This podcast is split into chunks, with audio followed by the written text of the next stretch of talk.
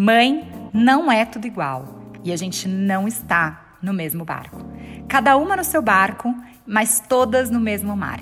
E uma coisa é certa: todas nós mudamos com a chegada dos nossos filhos. Esse é um episódio que tem apoio institucional do Movimento Mulher 360, que a gente agradece imensamente e te convida para continuar acompanhando nas nossas redes sociais tudo que a gente vem fazendo. Arroba Filhos no Currículo lá no Instagram e é só mandar pra gente também no oi arroba filhosnocurrículo.com.br. Eu sou a Camila Antunes, eu sou a mãe da Bel e do João e juntos a gente vai navegar nessas histórias de mães que compartilharam com a gente os seus dilemas para conciliar filhos e carreira. A maternidade ela tem dia para começar, mas ela não tem dia para acabar. Essa é uma jornada infinita e eu tô te convidando para navegar comigo nessas histórias. Vambora? Vambora?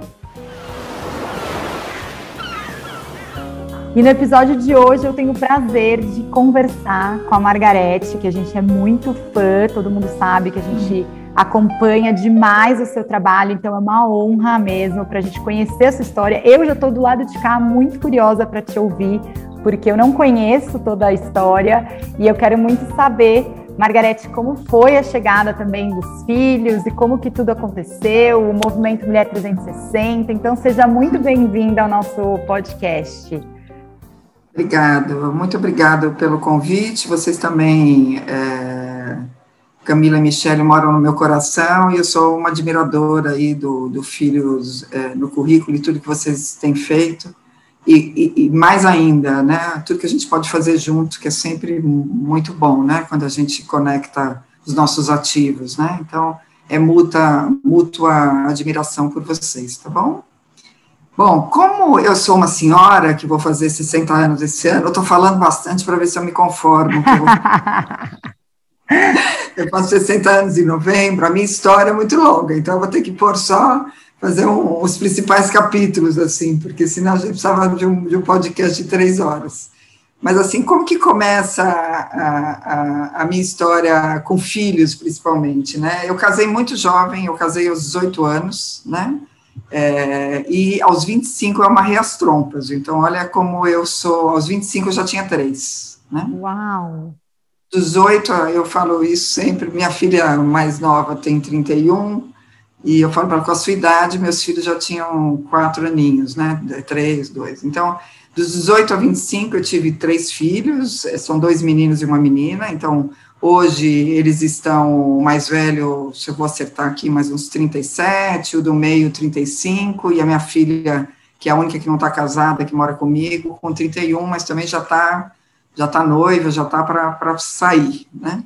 E aí eu, eu fui uma pessoa que sempre trabalhei muito, muito, muito, desde a minha juventude. O trabalho é, me dá muito prazer e eu tenho uma clareza muito grande da minha contribuição, assim, é, sempre tive essa questão da justiça social é, como um, um, um, pilar muito forte da minha personalidade, né, para você ter uma ideia, com 15 anos eu já era voluntária da FEBEM, já passava quatro horas por dia, na época tinha FEBEM, né, que era o, o, o abrigo oficial, né, de, de, política pública, meus pais nunca entendiam muito bem, sou de uma família é, de classe média, com todas as oportunidades é, sempre, né, financeiras, culturais, educacionais, e, e, meus pais nunca me entenderam bem, mas o que, que você faz lá? Vai fazer aula de é, de maquiagem, de etiqueta, né? Meu, meus pais eram bem, ambos já são falecidos, bem aquela fama, família bem quadrada, machistas, racistas, elitistas, né?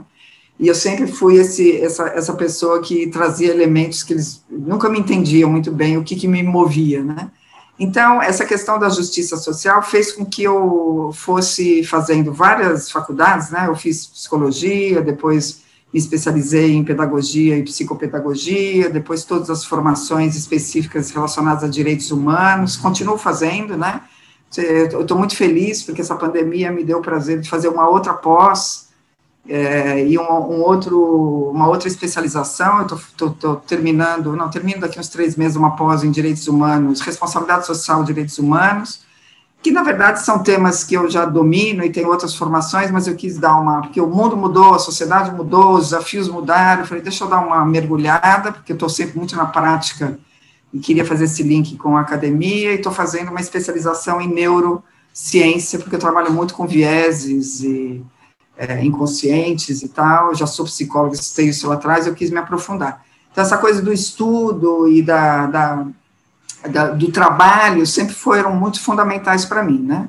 É, e trabalhei, comecei a trabalhar muito cedo. Meu primeiro emprego registrado aos 17 anos, porque na época podia, eu fui eu fui berçarista. Eu cuidava de cinco bebês num berçário é, esses berçários que deixavam o bebê para a mãe trabalhar, né? Chama, é, chamava baby home, uma coisa assim, um berçário aqui no, no Pacaembu. Então eu, eu, fica, eu trabalhava lá o dia inteiro, estudava à noite, né? É, e sempre trabalhei muito, para mim sempre deu muito sentido, né? Então, crianças, em geral, é, é, meu grande xodó, tanto que eu me especializei também em, em psicologia infantil, em desenvolvimento é, infantil, é, e trabalho, né? E essa questão da justiça social são, são pilares. Crianças envolve aí família, né? É, e, e, sempre é, me dedicando a essas três é, questões muito mais fortemente do que a mim mesma. Então, isso foi uma coisa que eu aprendi já depois de dos 40 e poucos anos, né? Cuidei pouco de mim, assim, era sempre muito família, muito trabalho, a questão da justiça social, porque eu precisava mudar o mundo, eu estava muito ocupada para ir é, para ir no médico, né, para fazer um exercício, e aí é, essas coisas, depois dos 40, começam a ter o efeito disso, né, então tive que aprender a me cuidar meio que na marra, porque o corpo começa no, né, então, é, por exemplo, hoje eu faço yoga, faço meditação, faço outras questões que eu nunca, nunca me cuidei muito, né, é, e aí o que acontece? Como meu trabalho sempre puxou muito a minha, a, o meu dia a dia, eu, quando tive os três, eu tive muito seguidinha, né? Então, depois que a terceira nasceu, eu tinha um bebê de três, um de um e uma de um mês, né? Foi assim, três, um e nasceu. Então, eu falei, é, e eu por outro lado, essa, essa, essa grande demanda interna minha de criança, né, de cuidar e, e todo o desenvolvimento infantil, eu já sabia dos efeitos dos mil dias, antes do, da gente debater né, a questão dos mil dias, eu falei, nossa, eu preciso estar em casa. E aí eu fiz uma coisa muito acertada na minha vida, eu pedi demissão do meu trabalho na época e cuidei deles durante um ano e meio, né? É, e aí, de novo, fui criticada pela família, pela uma menina tão inteligente, vai largar o estudo, vai ser dona de casa, cuidando de filhos, porque é isso, né? Quando você está em casa, a opinião geral é que você devia estar trabalhando, porque afinal, uma competência dessa, é, não gastar com alguma coisa útil, como se não fosse útil criar três bebês, né? E quando você está no trabalho, é porque você está em casa. É isso que instaura a nossa culpa, né? Que a gente leva para sempre, né? E eu tive esse prazer, assim, foi a decisão mais acertada. Eu fico até emocionada, porque hoje eu olho é, meus filhos e vejo o quanto valeu a pena é, ter esse tempo dedicado para eles. Foi um ano e meio, foi o tempo da pequena entrar na, na, na, na, na maternal, sei lá, na, escolinha, né? E aí eu comecei a trabalhar meio período e depois o período todo, né? Muito, sempre muito e muito preocupado com a qualidade das relações. Não tinha WhatsApp, não tinha FaceTime, né? Não tinha nada disso. Então, a gente se falava, sei lá, quatro vezes por dia, e eu tive muito apoio de outras mulheres é, que trabalharam para mim, né? Para eu poder trabalhar tanto. E é isso que acontece, né? As mulheres da base da pirâmide acabam dedicando a sua vida para ajudar a gente a criar nossos filhos, né? Então teve um pouco essa história. Nossa, eu já eu não estava preparada. Eu não estava, não sei se alguém, eu não conhecia essa história e eu já estou aqui, eu anotei já um monte de coisa. Acho que você trouxe a questão da clareza aí nas suas palavras é tão é tão forte isso, né? A sua clareza em contribuir. É, e acho que a clareza na decisão também de parar, que não deve ter sido fácil, mas que curioso você também trabalhar num berçário, né? Enquanto que as mulheres deixavam as crianças justamente para voltar a trabalhar. Acho, acho que é curioso essa, essa, esse trecho aí é. da sua experiência de trabalho. É, é, é. Eu tenho uma verdadeira paixão é, pelo desenvolvimento infantil, pelas crianças em geral. Eu acho fascinante. É, e agora eu estou conseguindo acompanhar bem de pertinho meus netos, né? Acho fascinante, assim, principalmente de zero a quatro anos, né? Mas é, é, sempre, mas assim, é que agora eles estão nessa fase, é, como eu vejo eles de final de semana, e quando é, meu, é, meu, filho e minha nora viajavam, é, e agora não estão mais viajando, né? Então é mais fim de semana ou quando eles estão exaustos. Hoje mesmo eu recebi, mãe, pelo amor de Deus, vou deixar a Cecília aí, ela está gripada, ela não dorme há três noites. Aí ele me manda uma foto dela bem lindinha e fala: podemos deixar o pacotinho? Então, à noite também eu consigo ajudar, mas é porque eu, eu é, é minha grande paixão, assim, é um prazer inenarrável para mim ficar com, em todos os aspectos, eu adoro tudo, eu adoro fazer a comidinha deles, eu adoro dar comida, eu adoro conversar, eu adoro ver, eu adoro as descobertas, é muito prazeroso, então, acabo sendo uma avó muito, muito participativa, agora já estou, meu, meu filho do meio está grávido, está de, de um, um mês, minha nora, então, e minha filha vai casar, então eu vou fazendo quartos de netos aqui no meu momento grande. Um lado é meu escritório, que dois, dois quartos eu fiz no escritório, e o outro é tem é, brinquedos, depois os berços, né? E eu quero muito estar tá muito perto é, deles e sinto muito prazer nisso. Tanto que eu estou me estruturando. A Goldenberg e o movimento estão crescendo muito. Eu, eu tripliquei o tamanho da equipe no último mês é, porque eu preciso, eu, eu, falo muito sobre conciliação de trabalho e família, né? Mas eu, eu, é aquela coisa, eu falo mais do que eu faço, assim, eu pratico. Então, eu estou fazendo esse exercício, porque eu quero muito fazer o que eu gosto, que é ter para minha família crescendo, né? Eu fiquei sozinha, sabe, Camila, assim, enquanto família primária, né? Eu tinha, meu pai, minha mãe e minha irmã faleceram nos últimos cinco anos, todos um atrás do outro. E eu tenho uma família, assim, tio e tal, muito pequenininha, né? não tenho praticamente sobrinhos. Então, eu tô, é, a minha família, meus filhos, minhas noras, os agregados, meus netos, né? Então, eu estou semeando essa nova geração, né? E é muito prazeroso tudo isso. Margarete, que privilégio te ouvir. Eu já estou de olho aqui, já estou muito emocionada. Eu acho que essa clareza e essa história de conciliar filhos e carreira, a gente nunca sabe muito bem para que lado carregar, né? Sempre tem aquela sensação que faltou um pouco, que devia ter feito de um jeito, que devia ter feito do outro. Então, ai, acolhe uma mãe aqui, vai, então me fala alguma coisa para quem acha que acertou, errou que, que você falaria? Eu já estou chorando, gente. É, é. Olha, eu vou te falar, tudo isso que, que, eu, que eu converso com todas as mulheres executivas, né, ao longo desses 25 anos que eu trabalho com o tema diversidade, equidade, responsabilidade social, eu também passei, como eu disse, é muito mais simples a gente dar dicas do que fazer, né, é, e eu tinha um pai que eu amava de paixão, que ele me criticou a vida inteira. Ele me amava também muito, mas ele era muito duro, assim, e, e, e cada, cada etapa da minha vida profissional, né, eu fui CEO é, do Instituto Ayrton Senna, né, é, durante 15 anos, cada etapa minha de crescimento profissional, ele me criticava mais, né, ele falava, é, Gustavo, sei lá, falava o nome de um filho, o seu filho do meio tá magrinho, se você estivesse em casa cuidando da alimentação dele, né, é, a, é, a, Carla ficou gripada três vezes esse mês. Se você estivesse cuidando dela, era esse tipo de coisa, vida toda, vida toda. Ele nunca entendeu por que, que eu trabalhava, eu nunca tinha necessidade financeira disso, né? E ele me chamava de caminhoneira, e eu nunca dirigi caminhão. O que, que ele queria dizer? Ele queria dizer que eu parecia um homem com serviço bruto, né? Porque ele ligava aqui seis horas da tarde, eu não tinha chego, ele ligava às sete da manhã, eu já tinha, né? E tinha pouco celular, eu peguei, é, foi já nos últimos anos de vida dele que tinha celular, então eu não estava em casa, e no trabalho eu não podia atender, ele achava absurdo isso. Então isso tudo foi ficando instaurado em mim, né, eu sempre estava com uma, eu tinha que ficar falando para mim mesmo, não, eu tenho direito, eu posso, eu quero, eu contribuo, e é por isso que eu acabei é, focando muito a dedicação da minha, do meu trabalho para o próximo, para a justiça, para o equilíbrio. É, porque para mim é, é, lógico, né? Hoje é, eu, já, eu, sou separada, eu fiquei casada há 26 anos, sou separada, me mantenho sozinha, a situação é muito diferente de, de anos atrás. Mas por muito tempo o recurso que eu recebia, meu salário não era a necessidade que eu tinha. Então eu tinha que encontrar uma outra remuneração e a minha remuneração era que o meu trabalho, a minha, o meu expertise pudesse fazer com que as pessoas ficassem mais felizes, que as pessoas tivessem a oportunidade de desenvolvimento humano, que a sociedade fosse mais justa.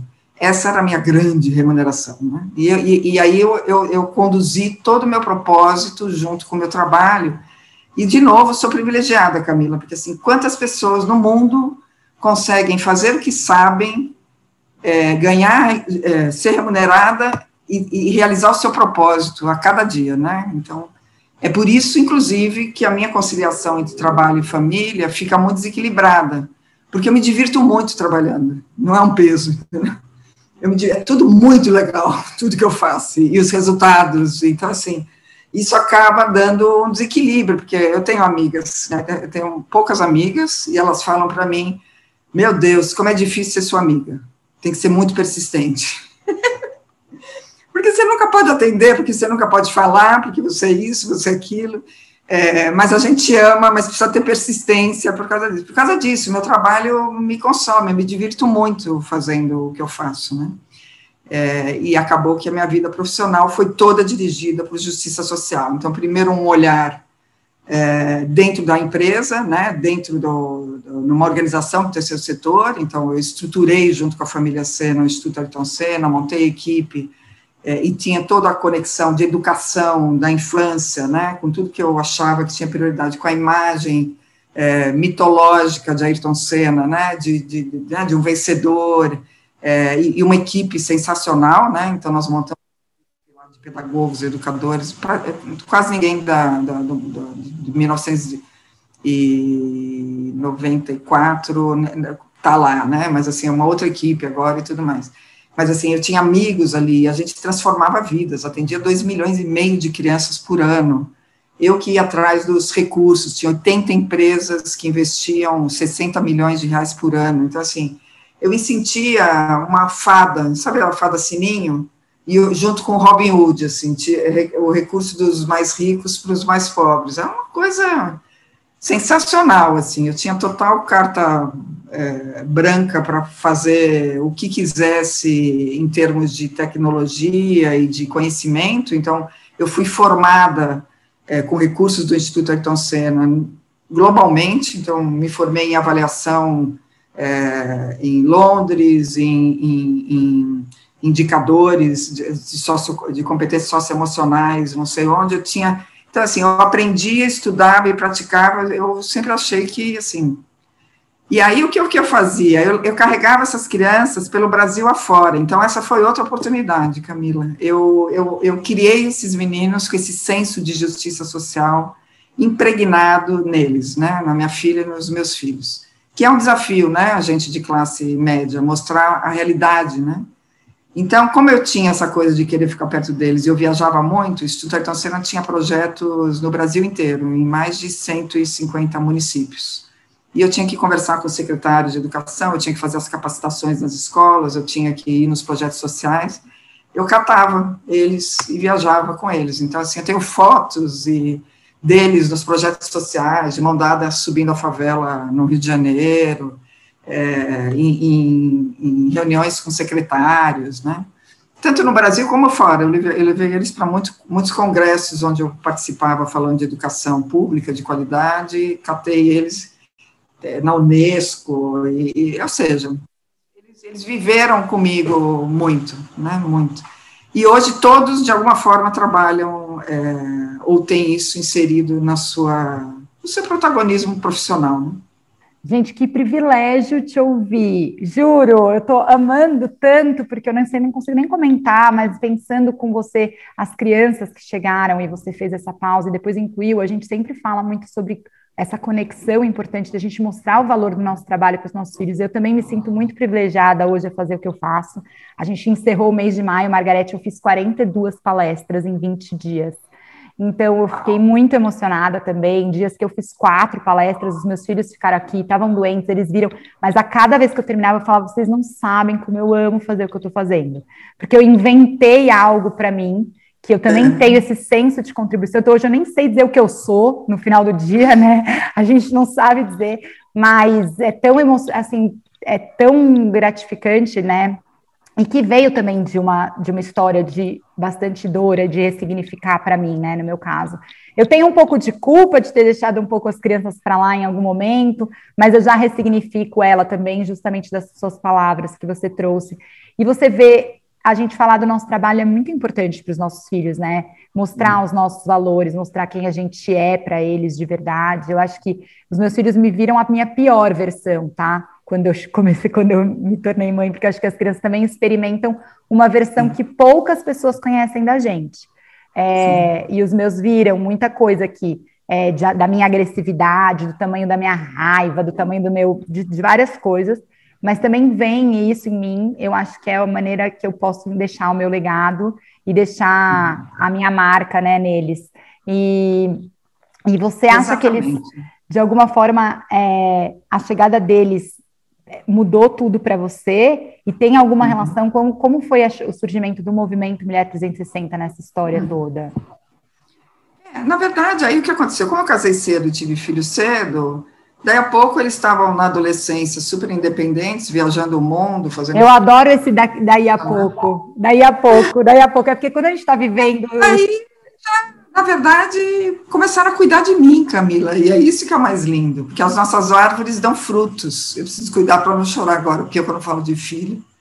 Mas, assim, é, esses três, é, o que eles fazem por mim hoje, e a admiração que eles têm por mim, é, é, eles cuidam de mim de, um, de uma forma em todos os sentidos e a admiração que eles têm, a forma como eles estão sempre atentos, me conhecem por um olhar, o orgulho, né, que eles têm, vira e mexe, alguém posta, um deles, né, até no LinkedIn, que isso, que aquilo.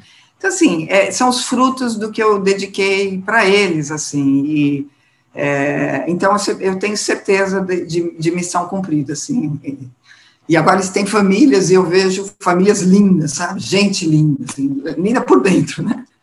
Então, tudo vale a pena, tudo vale muito a pena e o orgulho do que eles fazem, né? E aí, nisso, o que aconteceu? É, começou a sobrar mais tempo para mim. E aí, como eu amo trabalhar, comecei. Então, eu tinha a consultoria, depois que eu saí, eu decidi sair do Instituto Ayrton Senna, porque era um time formado, formei líderes, é, e, tinha muita gente boa lá, falei, minha contribuição aqui, eu vou ajudar outras empresas nesse caminho, eu tenho uma certeza muito grande da função social das empresas, na promoção da cidadania, do desenvolvimento humano, dos direitos humanos de forma mais ampla, e uma descrença muito grande, que é anterior ainda ao, ao governo atual, que só acabou com minha, o restinho de crença que eu tinha, de que o poder público no Brasil não garante bem-estar social e, portanto, eu tinha que ajudar as empresas a fazer mais e melhor, porque aqui sobra muito dessa função social é, para as empresas. E aí, a, a, minha, a minha empresa, a Goldenberg, é, começou a trabalhar primeiramente na área de responsabilidade social, muito trabalho para estruturar institutos e fundações empresariais ou re posicionar, né? Então, Fundação Nestlé, Fundação Volkswagen, que já eram fundações estruturadas, nós reposicionamos com a mudança toda da sociedade, dos desafios, ou estruturar institutos e fundações do zero. Então, o Instituto Renault, é, o Instituto da Bombril, Fundação Alphaville, grandes corporações. E nesse trabalho em responsabilidade social e direitos humanos, entrou fortemente a pauta da diversidade e inclusão, e a gente começou a trazer a metodologia de consultiva, estratégica, de auxiliar as empresas no desenho de responsabilidade social e atuação com direitos humanos para o público para fora, né, porque investimento social privado é para fora, um olhar para dentro muito forte. E, e, adaptamos essa metodologia que começou a ser muito efetiva. Começamos com o Santander, nosso primeiro grande cliente de diversidade e inclusão, para você ter uma ideia, foi o Santander. E o trabalho, é, a gente já está lá há uns cinco anos, esse trabalho começou a dar muitos frutos, até que um grupo de empresas me procurou, é, Walmart, todas globais, Walmart, é, Coca-Cola, Unilever, Johnson Johnson, é, como uma iniciativa do Walmart, o Movimento Mulher nasceu dentro do Walmart, né, é, numa iniciativa que eles já tinham ali com colaboradores, mas era uma iniciativa da empresa. E, essas empresas que eram mais atuantes, que eram todos clientes do Walmart, né, que vendem no Walmart Coca-Cola, Unilever, Johnson Johnson, entenderam que, sendo uma atuação dentro de uma das empresas, eles não iam crescer, porque tudo dependia, e aliás, foi uma decisão bárbara, porque logo em seguida teve o desmonte do Walmart aqui no Brasil, né, e o movimento teria terminado. E aí eles desejavam criar um locus próprio, uma organização sem fins lucrativos, com foco em empoderamento feminino, e contrataram a Goldenberg para fazer esse trabalho, porque eu tinha experiência muito sólida, tanto em estruturar ONGs, né, e institutos e fundações, como no tema equidade e diversidade. E a gente fez esse trabalho durante um ano, missão, visão, valores, um diagnóstico global, com mais de 40 empresas no, aqui no Brasil e fora, entendendo o que se esperava do movimento empresarial. Estruturamos toda a plataforma de, atuação, a forma de captação de recursos, e até o time, a descrição do time que deveria trabalhar e tal. Entreguei esse trabalho para essas lideranças que é, foi aprovado tudo, nós lançamos o Movimento Mulher 360 num evento da Nestlé, com esses oito CEOs dessas empresas, convidando o mercado para participar, meu trabalho consultivo terminou, assim como eu dou consultoria e saio. E aí que veio a surpresa, esse grupo de líderes falou, não, Margarete, é você, é você que tem que liderar esse movimento. Eu falei, eu não posso, eu tenho outros clientes, né?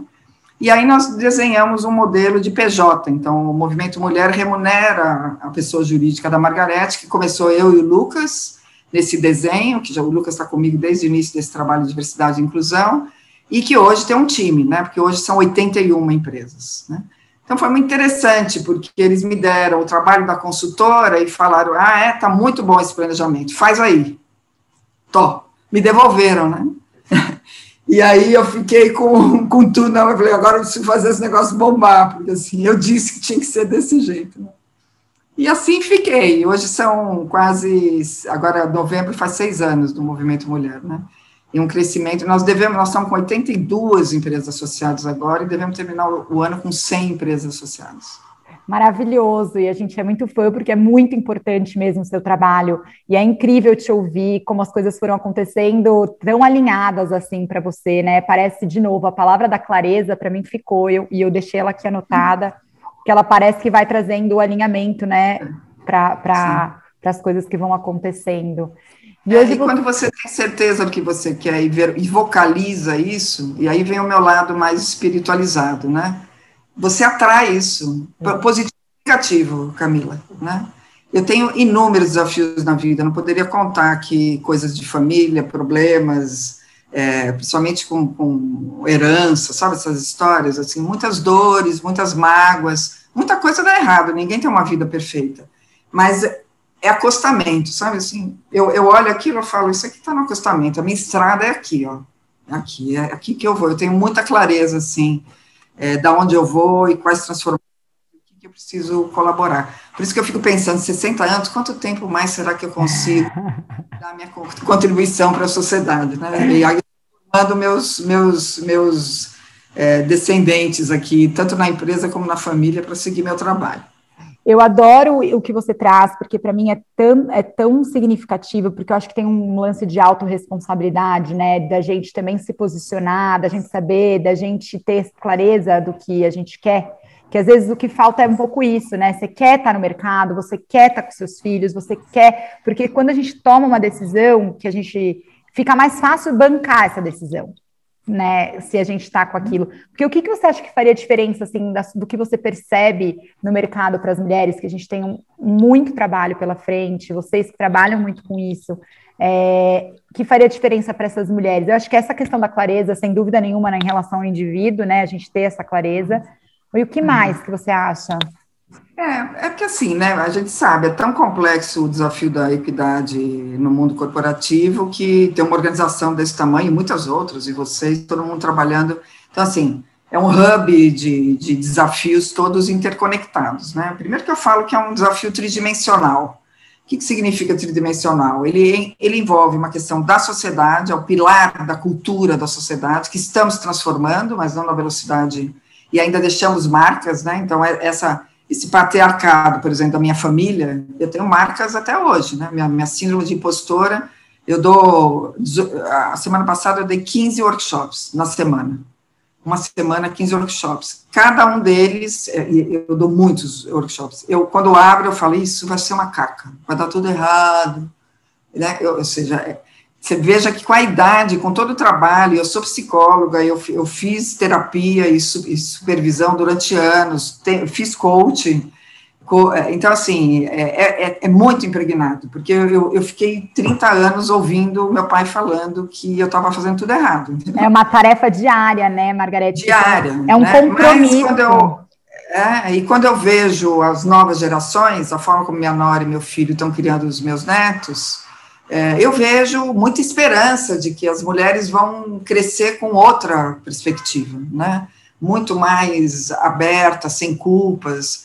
Então tem uma questão da dimensão da sociedade. A outra, a organização, e é por isso, e tem muitas coisas que as organizações do mercado de trabalho precisam mudar, e por isso que meu foco tem sido esse. E a outra dimensão, as próprias mulheres, né? E, e, aí sim nós temos, como eu falei, síndrome de impostora, outras crenças limitantes que acabam sim é, impedindo que a gente tenha segurança para avançar, mesmo quando a empresa dá as condições, é, a gente ainda com políticas e práticas favoráveis, a gente tem o privilégio de trabalhar aí com essas empresas que são benchmark no tema, né, Camila? Então, quem contrata a, a filhos, quem contrata a Goldenberg ou, ou, é associado ao movimento mulher, são empresas ainda nesse, né, é, é, é a pontinha do, do, iceberg das empresas compromissadas. Mesmo assim, as mulheres têm desafios. E aí eu acho que essa crença em si próprio, ela é fundamental, entendeu? É, essa clareza da onde seguir, eu acho que aprender a falar muito bem da gente mesmo, né? Eu aprendi, é, assim, self-marketing, para mim, é um grande desafio das mulheres, né? É, no sentido não de vaidade, mas no sentido de linkar entregas com, seu, com a sua competência. Né? A gente entra na sala do líder, diferente de um homem que fala, olha que bacana, eu sou demais, olha meu trabalho aqui e tal. A gente fala que trabalhamos em equipe, que não sei quem da equipe é bárbaro, que não sei quem também, que se não fosse todo mundo junto. E aí fala tantas coisas que não fica claro para o nosso líder qual é a nossa contribuição, da nossa entrega para aquilo. Né? Eu acho que essa bendita, essa sina de ser multitarefa é, é, outro grande problema, entendeu? Que a gente acha isso lindo e maravilhoso até hoje. Né? Você consegue fazer 10 mil coisas ao mesmo tempo. Eu tenho um custo cerebral para isso. Imagina quantas sinapses são queimadas quando eu trato de 10 assuntos ao mesmo tempo.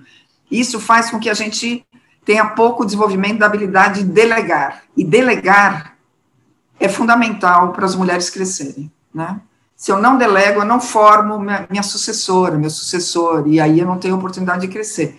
E a gente mistura prioridade com urgência, né? Então, é, fico fazendo três horas a planilha de controle e aí sobra meia hora eu atraso na entrega do, do plano estratégico, entendeu?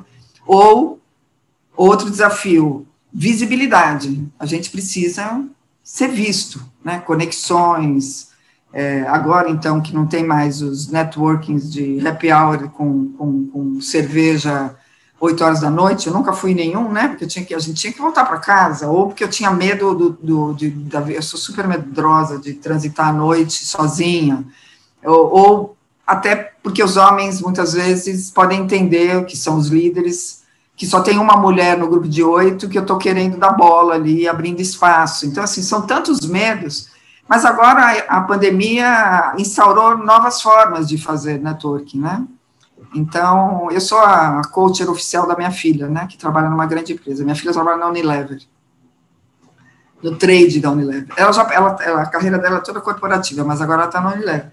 E eu, eu sou, eu fico falando para ela, oh, você que fez, fala, fui eu que fiz. Repete. Fica na frente do espelho, repete, né? Faz a pose, a super pose da Mulher Maravilha e repete. Fui eu que fiz.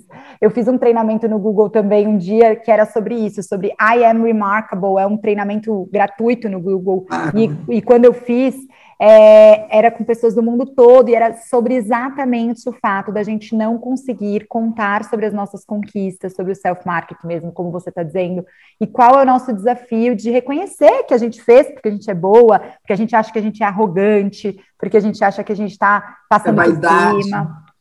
E, e, é muito curioso agora que eu entro em algumas reuniões e quando a gente fala com, por exemplo, parcerias, né? A gente fala com uma mulher e às vezes a gente fala com um homem. Aí você vai falar com um homem, ele conta quantas coisas ele já fez, o que ele escreveu, o que, que ele já foi. E a gente fica, e eu fico sempre pensando que eu fiz, eu já fiz, sei lá, mais de 200 palestras, não consigo falar. Eu já fiz mais isso aqui. Eu também, toda hora fico duvidando, falo, quem sou eu na fila do, do pão da história? Então, todo dia a gente é como se fosse um compromisso mesmo com a gente, né? Eu tenho aprendido é. um pouco de ser esse compromisso Exatamente. comigo mesma, assim, de Camila, você se deve isso por você, é, é, seu, sabe? Você precisa ocupar esse lugar que é seu e que você faz, porque assim você faz com que outras pessoas ocupem os delas, entendeu? Não é que eu tô tirando, a gente tem um pouco essa sensação, né? De que tá tirando da outra, enfim. Acho que as parcerias também, a gente tem uma competição, que as mulheres a gente acaba se atrapalhando. Enfim, muitos assuntos, mas eu queria saber também, na sua opinião, em relação ao mercado, os líderes e as empresas, o que, que eles também você tem visto de transformações? Você falou agora da, da pandemia ter democratizado, a gente também viu uma participação maior de líderes e de homens nos nossos eventos. Você sentiu isso também, a chegada deles? Com certeza, sim. É, a, a pauta da diversidade, da equidade, da inclusão, ela é, definitivamente entrou na centralidade da pauta de negócios, né? E eu acho que esse é um caminho sem volta em função da pandemia, do olhar do outro, as pessoas em primeiro lugar, em função dos fatos globais, em função do ISD, das metas e de quanto acionistas, né? Goldman Sachs e, e outros têm pressionado para esse avanço, todos os stakeholders, é, o, o, cliente, o colaborador, o, a sociedade, o acionista, né?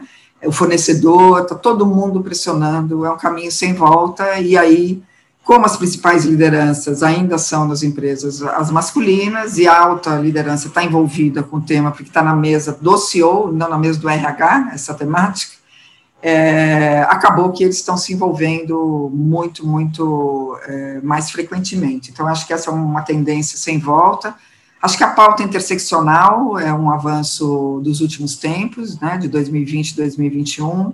Olha, eu tinha um esforço danado, Camila, para falar de mulheres negras, mulheres lésbicas, né? Eu era, há 10 anos atrás, cortada, ou no início mesmo do movimento. Não, Margarete, isso é complexo, é um desafio social, depois a gente vê isso, né? A pauta de gênero, ela, ela tomava espaço e não deixava incluir a de raça, de orientação, a de identidade, né? E nem de pessoas com deficiência. Hoje, é, a gente fala de todas as mulheres e a pauta da, da racial está muito forte nas empresas, então olhar para as mulheres negras, nós estamos agora com um programa de desenvolvimento de mulheres negras, né, para liderança, então essa é uma pauta interseccional também sem volta, eu fico muito, muito feliz, porque assim, eu pessoalmente me esforcei muito para esse tema ser tratado é, dessa forma, e eu sinto que agora as coisas vão, né, é, as questões todas de desenvolvimento também estão tomando muito desenvolvimento interno, né? Então, antes, quando se falava de pluralidade, de equidade de gênero, se olhava muito para fora, atração, né? Preciso de mais mulheres no headcount. As empresas que estão é, mais evoluídas, e aí é lógico, eu estou falando sempre das empresas que, essas que a gente tem o olhar, tem as milhares de outras que nem, nem tem esse tema no centro da pauta, né? Mas a, a, a, maioria, os grandes players de cada segmento, e, e muitas delas associadas ao movimento, os nossos clientes, eles estão, a gente tem trabalhado muito para o olhar interno das mulheres que estão na empresa. Né? É, não é só a quantidade no headcount, onde elas estão, quais cargos elas estão, e o, o quão potencial elas têm, então, exercícios de mapeamento interno, de potencialidade, desenvolvimento, muitos, a gente está com muitos programas concomitantes, de mentoria, de coaching, de sponsorship, é, para poder é, ampliar aí o que a gente chama de pool sucessório, é, para cobrir esse degrau quebrado, né, que a gente fala bastante, que é exatamente ali na, na gerência para a diretoria, né, de coordenação para gerência, na verdade. Então, essa também tem sido uma tendência muito forte, a questão de metas e métricas e KPIs e indicadores, que era uma coisa que a gente falava, falava, falava, né? E todo mundo, ah, não sei, porque cota, uma, uma misturada, né? De hoje, é, com a questão do ISD, da, da, das metas necessárias, acabou que os clientes me procuram, mas me ajuda aqui a desenhar as metas e tal. Então, assim, é um momento muito favorável. A gente que trabalha nesse tema, a gente tem que aproveitar o momento de céu azul, é, né, para poder acelerar a nossa navegação, entendeu? E, e colocar as empresas numa direção sem volta. Né? Eu, eu não queria terminar, tá? Não sei como está é. para vocês que estão ouvindo, mas eu sei que eu vou precisar é. por conta do tempo, né, do horário e da sua disponibilidade, generosidade com a gente. Acho que a gente falou sobre vários assuntos aqui. Você com três filhos no currículo, agora quantos netos no currículo? Dois e meio, né? é, já, já temos três netos aí no currículo e mais três filhos. Acho que está um currículo já ficando bem recheado aí para você. E você também como rede de apoio aí da sua família, né? Entendendo todo esse lugar. Você quer deixar algum recado em especial, alguma mensagem que você acha que faltou te perguntar também? Não, para as mulheres que estão nos ouvindo, só uma mensagem para acreditar sempre nelas. Nós temos fortalezas e fragilidades, né? Tentem olhar mais para suas fortalezas, né? E desenvolver elas. A gente encontra nossas fragilidades mais fácil. Então, assim, é, todos nós temos uma luz muito forte. Algumas estão mais escondidas, outras mais né, abertas. A gente tem que encontrar a nossa luzinha. É isso que vai dar sentido para a vida. É isso que vai fazer a gente uma mãe melhor, um profissional melhor e a gente melhor com a gente mesmo. Para as empresas, que é um caminho sem volta. Vamos lá, quem não começou, né? Não pode ficar para trás. Diz que tem as empresas, eu costumo falar que são as empresas pioneiras e as seguidoras. Então, assim, precisamos avançar, porque não há empresa que sobreviva numa sociedade desigual, numa sociedade que não dá certo. Então, assim, nós precisamos todos dar certo, com justiça, com equidade, com inclusão, para que os negócios deem certo também, né? Então, agora é a hora e precisamos avançar rapidinho. A gente está à disposição, né, Camila, para ajudar todas as empresas que Com queiram. certeza, agora é a hora, vamos correr. Estamos aqui para as mulheres, para as empresas, para todas as pessoas que queiram participar e se envolver nesse tema. Também a gente te encontra fácil, né, Margarete, nos LinkedIn. Sim Instagram LinkedIn. quer deixar todas as suas redes aqui? Não, meu LinkedIn é margarete com th.goldenberg e estou sempre lá trazendo temas ligados à diversidade, equidade. Estou aprendendo a falar de mim mesma, vocês vão notar. Estou com uma orientação aqui. Precisa falar da Goldenberg, eu estou aprendendo lá a falar um pouco da gente. É, no Insta também, no Insta você vai ver mais profissional, mas também vai conhecer meus netos, porque lá também é uma, uma área meia, meia pessoal. É, e fiquem à vontade é, para entrar em contato, para interessados do movimento. O portal é www.movimentomulher.com.br. Lá tem todas as informações para se tornar parceiro e muito material muito legal, né? Alguns que a gente fez junto, né, cara? É, e-books, podcasts, tem coisas muito legais para auxiliar as empresas e contem com a gente. Muito obrigado pela oportunidade. Inclusive, esse podcast tem apoio institucional do Movimento Mulher 360, que a gente agradece, e com você a gente encerra essa temporada que a gente fez. Ah, que legal! A gente fez alguns episódios, acho que foram oito no total, a gente falou com muitas mães sobre Mãe Não É Tudo Igual, e a gente encerra com chave de ouro essa temporada de, de episódios de podcast da Filhos no Currículo, ouvindo esse privilégio que é ouvir essa história e ouvir toda a sua sabedoria. Eu estou aqui muito feliz com essa nossa hora. Muito obrigada de coração, Margarete. A gente segue Obrigada, junto. Obrigado, Camila. Obrigado a vocês pela oportunidade. Grande beijo. Beijo, tchau, tchau. E assim a gente chega ao final de mais um episódio da temporada Mãe Não É Tudo Igual. O nosso podcast para mostrar que a gente não tá no mesmo barco, mas que histórias conectam e a gente pode se inspirar a partir delas. Esse é um episódio que tem apoio institucional do Movimento Mulher 360, que a gente agradece imensamente e te convida para continuar acompanhando nas nossas redes sociais tudo que a gente vem fazendo. Arroba Filhos no Currículo lá no Instagram e é só mandar para a gente também no oi arroba. A gente fica muito feliz de dividir com vocês essas histórias que nos inspiram tanto.